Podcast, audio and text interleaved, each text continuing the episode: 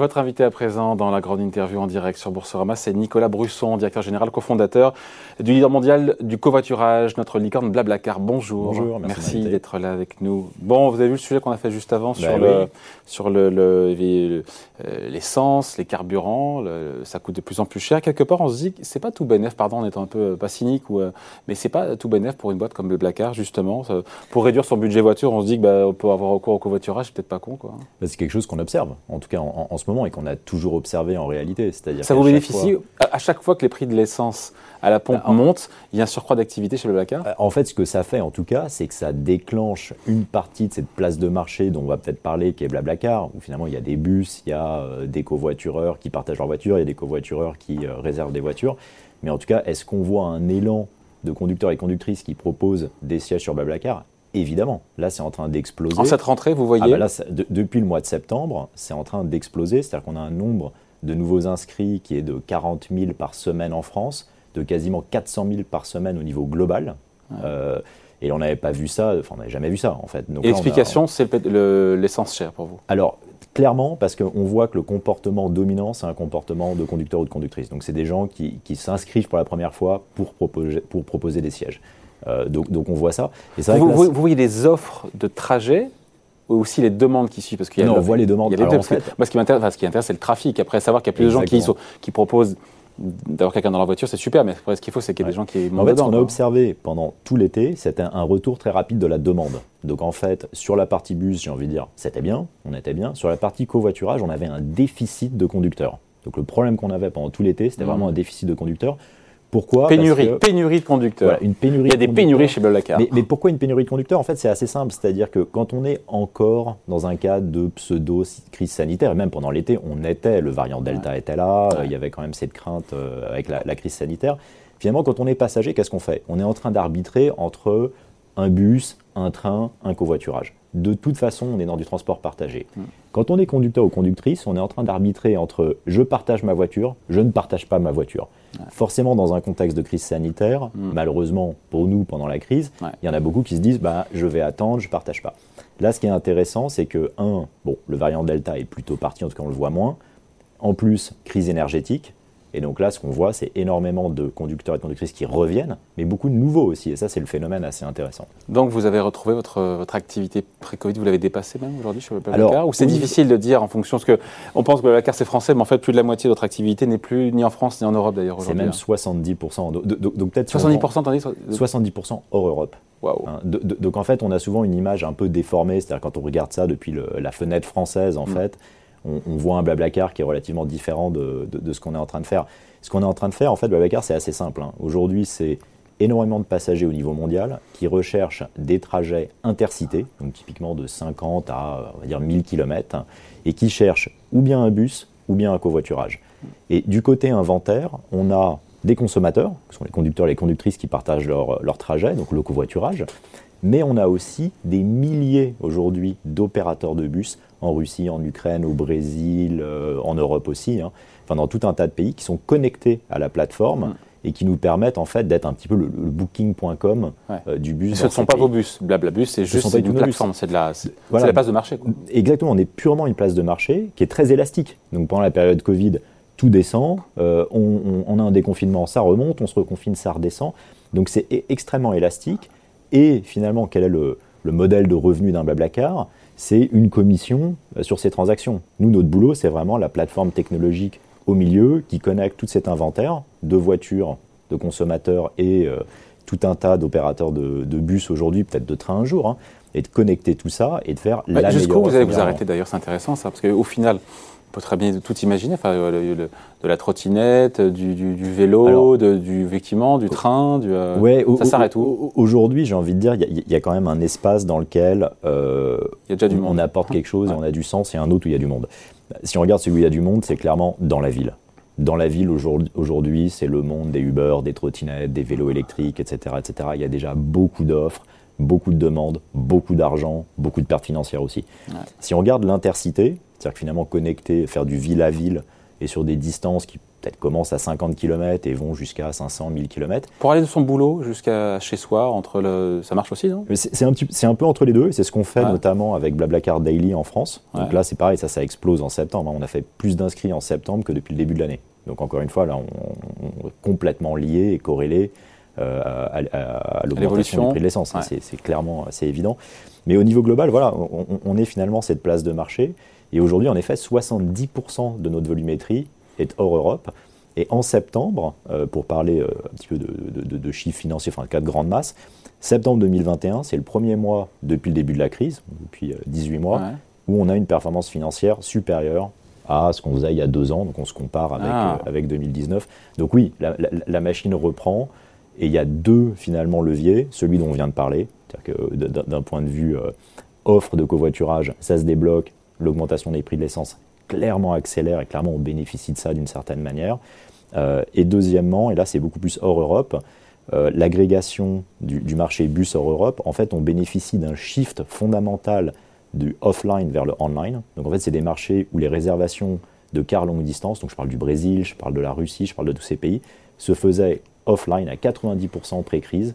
Et là, on voit une accélération incroyable des consommateurs qui cherchent en fait une application pour réserver. Pourquoi avoir choisi ces pays-là Mexique, Brésil, Inde, Ukraine, Turquie?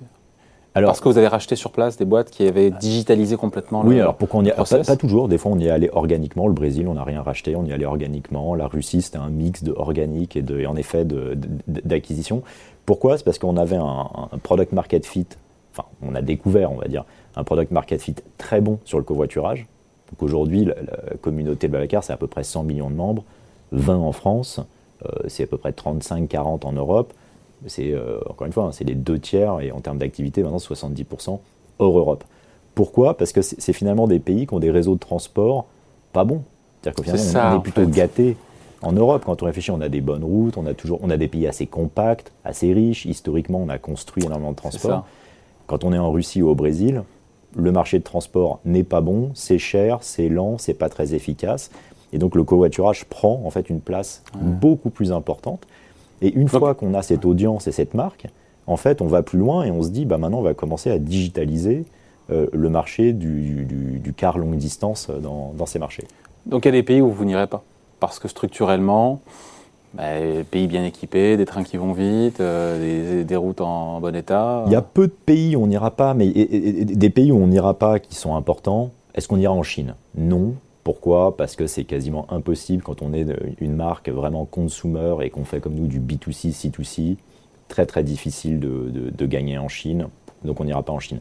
Les États-Unis, point d'interrogation. On a toujours, euh, refusé ou pas refusé, mais on a toujours euh, décidé de ne pas faire les États-Unis. Euh, pourquoi? Parce qu'en fait, quand on regarde la structure des États-Unis, c'est une structure, je ne vais pas rentrer dans les détails, mais c'est une structure qui est beaucoup moins prône au covoiturage. Euh, parce que finalement. Euh, Pourtant, ils se baladent beaucoup en voiture, les Mais justement, c'est presque le problème, c'est que euh, c'est un, monde de un monde très compliqué pour les passagers pour faire le, fameux premier kilomètre ou dernier kilomètre. C'est-à-dire que si on se projette dans, je sais pas, la, la baie de San Francisco en Californie, comment est-ce que je vais à mon point de départ de covoiturage si la personne ne vient pas me chercher en bas de chez moi? Ah, Ici, je prends le métro, le tram, etc. Donc le, le, first mile, last mile est extrêmement compliqué. Et, toutes les, dire, tous les essais de covoiturage longue distance aux États-Unis n'ont pas fonctionné. Il y a la diversification aussi chez Blablacar. Je disais que vous avez lancé votre propre assurance. Euh, pourquoi se lancer sur le métier de l'assurance? Bon, Avec un partenaire, j'imagine, parce que ce n'est pas votre métier, mais c'est la diversification, c'est ça? Non, mais si on pense, alors justement, si on pense à cette place de marché, où d'un côté on a des passagers et de l'autre côté on a une offre. Une offre pro, qui sont les bus, et puis une offre finalement consommateur, qui sont mm. des conducteurs, des conductrices qui offrent des trajets. On a deux missions. On a une mission qui est une mission multimodale de tout avoir pour les passagers, mm. de dire voilà, venez sur Blablacar, en quelques clics, vous allez avoir toutes les offres, peut-être on rajoutera du train, etc. Maintenant, si on regarde et si on zoome plus sur euh, les conducteurs, donc les gens qui partagent leur voiture, notre mission, et quand même ce qu'ils expriment au départ, c'est comment est-ce que j'économise avec ma voiture. Donc si on relie euh, ça au sujet de l'essence, la meilleure manière d'absorber l'augmentation du prix de l'essence, c'est quand même de partager sa voiture, de faire du covoiturage domicile-travail, etc. Donc dans le cadre de cette mission, on s'est toujours dit, qu'est-ce qu'on peut offrir d'intelligent qui permet en fait d'économiser plus? Il se trouve que euh, l'assurance vient assez naturellement là-dedans. Pourquoi? Parce qu'on a des données sur ces conducteurs on, connaît leur comportement, on a des avis, on a des dizaines, voire des centaines d'avis donnés par des passagers qui permettent, si on les rentre dans un modèle d'assurance, de faire de l'assurance beaucoup moins cher long terme. Parce que sur mesure. Bah, un, parce que sur mesure, et deux, parce que finalement, il y a un biais positif de se dire, on connaît, euh, on a des données que personne n'a sur ces conducteurs et ces conductrices, ce qui nous permet en fait de faire, alors c'est, c'est pas vraiment du pay as you drive, mais c'est du pay how you drive. Donc en fait, c'est d'avoir. Et ça peut vraiment être intéressant pour le, pour le conducteur? Bah, Ça permet de réduire euh, l'assurance. Ah bah là, on est sur des 10-15% de réduction, et puis on va, on va affiner le modèle euh, au, au fil de l'eau. C'est quoi le pourcentage des, des ceux qui passent, celles et ceux qui passent par votre plateforme, qui utilisent à la fois euh, dans, les clients, à la fois euh, le bus euh, et la voiture pour faire un trajet? Aujourd'hui, alors ça évolue, ça, ça, grandit. Aujourd'hui, les, passagers qu'on considère donc multimodaux, un peu le, nom barbare, que je voulais dire, je l'ai pas dit, multimodaux. voilà. Donc, mais, mais, mais, en gros, qu'utilisent les deux, c'est à peu près 50 donc, euh, donc on, voit que la moitié de nos utilisateurs. Pas par trajet, en moyenne En moyenne, en moyenne. Donc après, il y, a un autre enjeu qui est peut-être de combiner les trajets entre eux, de faire du bus covoiturage, du train covoiturage, des choses comme ça. Ça, on y viendra plus tard. On n'a pas encore techniquement connecté les trajets. Ah, vous ne l'avez pas encore combiné? Pardon, c'est ou l'un ou l'autre aujourd'hui? Ah, Aujourd'hui, non, c'est exactement ça. C'est l'un ou l'autre. Donc c'est-à-dire que. C'est dommage de ne pas combiner, faire un petit morceau en train, puis un petit morceau. Très d'accord. Il bah, faut le faire là. Alors les gens le font déjà, c'est ça qui est amusant parce que quand on regarde les points de dépose de covoiturage, il y en a 10 à 15% qui sont en fait des gares, ah. des gares ferroviaires. Donc on sait que les gens font du euh, je vais prendre un train pour aller, je sais pas, à Marseille. Une fois que je suis à Marseille, mes 75 ou mes 100 derniers kilomètres pour aller. Pourquoi vous ne le faites pas de manière euh, programmée déjà euh C'est compliqué. Donc on est en train de, on y travaille, ah, mais en fait combiner, voilà, c'est ce qu'on appelle l'intermodalité, c'est-à-dire comment est-ce que finalement on connecte, mais personne ne le fait, hein, et comment est-ce que finalement on connecte tous ces moyens de transport entre eux, et, donc là c'est vraiment le Graal. Donc au début, ce qu'on s'efforce de faire, c'est vraiment de les juxtaposer pour que en tant qu'utilisateur j'ai tout, donc j'ai le choix entre tous les modes de transport euh, pour aller de, mon point A à mon point B, que ce soit euh, un covoiturage, un bus, euh, à terme un train. Donc on fait ça et on essaie de faire ça dans tous nos marchés. Et ensuite on fera du combinatoire. on pourra, ça se trouve, aller encore plus loin et dire bah, finalement la meilleure manière d'aller dans un petit village en Bretagne, bah, c'est peut-être un train low cost qui va, je sais pas, à Rennes. Ce serait pour quand On peut imaginer pour quand ça en termes de calendrier? On est peut-être à 12-18 mois de faire des essais vraiment techniques là-dessus les mettre bout à bout, c'est pas très dur. Créer en fait une réservation et une expérience client qui tient la route pour combiner les deux. La route. Ça, c'est voilà. ça, c'est un peu plus compliqué. 12-18 mois, tiens, la transition est toute faite. Peut-être le délai pour. Euh, je la pose la question à, chaque fois, quasiment la question, mhm. pour aller en bourse. Alors, pour le moment, on est. On est sur Boursorama, évidemment, et une intro en bourse en 2022. Restons sur 2022. C'est de l'ordre du possible, du souhaitable, à portée ouverte? C'est de l'ordre du possible, mais du peu probable, j'ai envie de dire. C'est-à-dire qu'on n'est pas, pas, en train d'y travailler. C'est-à-dire que techniquement, là, on n'est pas, on, pas en train de se lancer dans un process, on n'est pas en train de se, préparer à se lancer. Quand vous voyez OVH Cloud, qui est une, ancienne licorne ah bah, aussi, comme vous. C'est hein. super, bah, moi je suis très très fin. C'est génial de voir ça, Believe, enfin on voit que là Vous avez acheté des actions OVH euh, à l'intro? Alors non, j'ai pas, pas acheté. C'est vrai que moi, j'ai tendance plutôt à me positionner beaucoup plus tôt. Hein. C'est-à-dire qu'on essaye de les trouver euh, bien avant. Euh, parce que c'est plutôt notre sport ou le sport. Euh, en tout cas, mon hobby à côté, j'ai envie de dire, ça va être d'essayer d'investir dans des startups plutôt en, amont. Je pense que quand ils arrivent là. C'est trop tard? C'est trop tard? Non, c'est pas que c'est trop tard. C'est qu'en fait, en termes de profil d'investisseurs, c'est des profils d'investisseurs complètement différents qu'on va aller chercher. J'espère pour eux que c'est pas trop tard. J'espère pour eux qu'ils vont continuer à à, grandir. Donc 2022, c'est trop tôt Pour nous, probablement, c'est fin 22, probablement 23. Mais est-ce que c'est euh, quelque chose qu'on considère? Oui, évidemment, c'est quelque chose qu'on considère euh, sur un horizon de temps, en effet, de 12-18 mois. Et aujourd'hui, on se prépare, j'ai envie de dire, en interne, pas à faire une IPO. On, met la maison en ordre, surtout post-Covid, où on a quand même eu, pour être clair, hein, on a quand même eu 18 mois compliqués avec des yo-yo euh, en termes de, de demande, de volume d'affaires, etc. Donc là, on est en train de remettre la maison en ordre en termes de gouvernance, de toutes les normes ESG, etc., etc., pour euh, arriver à un niveau de maturité qui nous permet. Et avoir une profitabilité, parce que c'est ça aussi qui, intéresse, non? Ou c'est deux choses. C'est quand même profitabilité, oui, c'est aussi croissance. opérationnel, quoi. oui, exactement. Alors aujourd'hui, le, modèle, euh, encore une fois, si je reviens à ce que je disais au début, le, modèle est, je pense, bien compris par les investisseurs, en tout cas les investisseurs à qui on parle, qui sont des investisseurs privés, mais ce que les gens apprécient, c'est le côté très élastique, de ce que je décrivais, c'est-à-dire que finalement, nous, notre, euh, notre inventaire, euh, c'est euh, des milliers d'opérateurs de bus d'un côté et des millions de covoitureurs de l'autre. Donc finalement, on absorbe les chocs et les vagues très facilement et on a à peu près 80% de marge opérationnelle. Donc on est fondamentalement sur quelque chose qui ressemble presque à un business de software. 50% du staff. Ah, ça, la bourse aime ça. Bah, ça, aime ce côté à la fois élastique et levier opérationnel très fort. En tout cas, enfin, on le voit en tout cas dans les valeurs. Pour 100 millions de clients, il y a combien de salariés à Blablacar 700. Ouais, voilà. C'est 700 dont euh, la moitié sont sur des postes techniques, R&D, produits. Euh, et si on regarde en termes de coûts, notre plus gros coût, c'est ça? Notre plus gros coût, c'est l'ingénierie. Vous avez levé d'ailleurs 115 millions de dollars, euh, c'était en avril dernier. Exactement, au printemps. Quand vous voyez euh, Miracle et Sorer qui ont levé 500 millions, on l'a évoqué ici à la rentrée, euh, Gorilla, c'est plus de 900, la licorne mhm. allemande sur la distribution, livraison de repas, de repas de course à domicile. tout ça pour valoriser donc des, nos licornes à plus de 3 milliards de dollars. Ça vous inspire quoi quand vous voyez ça? Bah, Moi, je trouve ça fantastique. C'est-à-dire que moi, j'ai fini mes études il y a un peu plus de 20 ans dans la Silicon Valley. J'ai fait 7 ans dans des startups dans la Silicon Valley. Quand j'étais là-bas, en France, personne ou très très très peu de gens parlaient de start-up.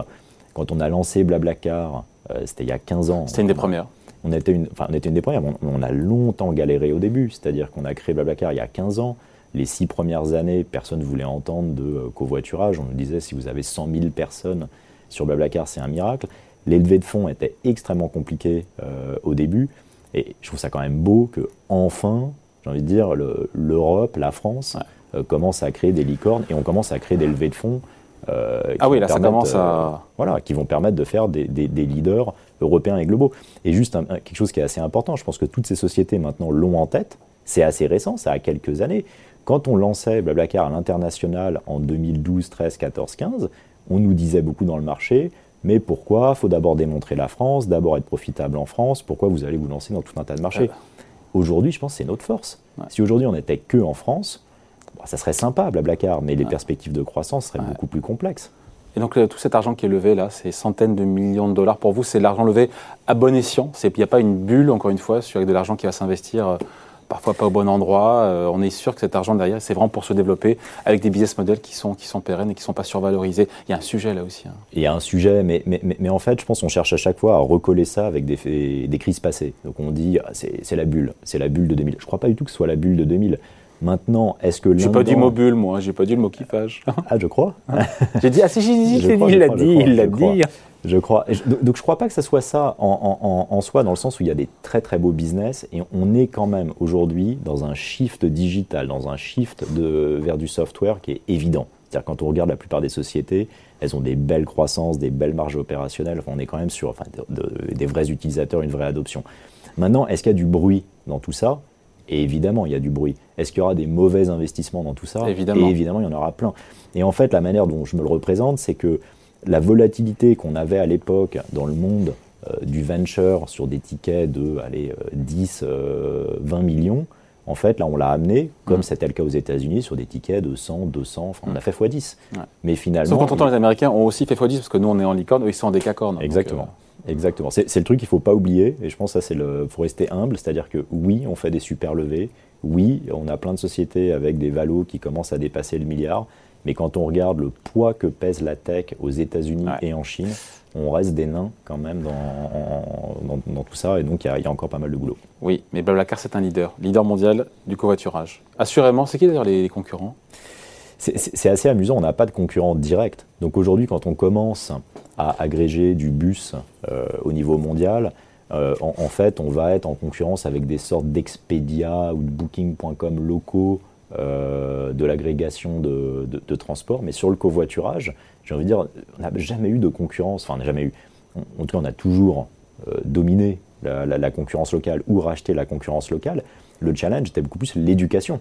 Donc c'était comment est-ce qu'on va convaincre de plus en plus de gens de partager leur voiture?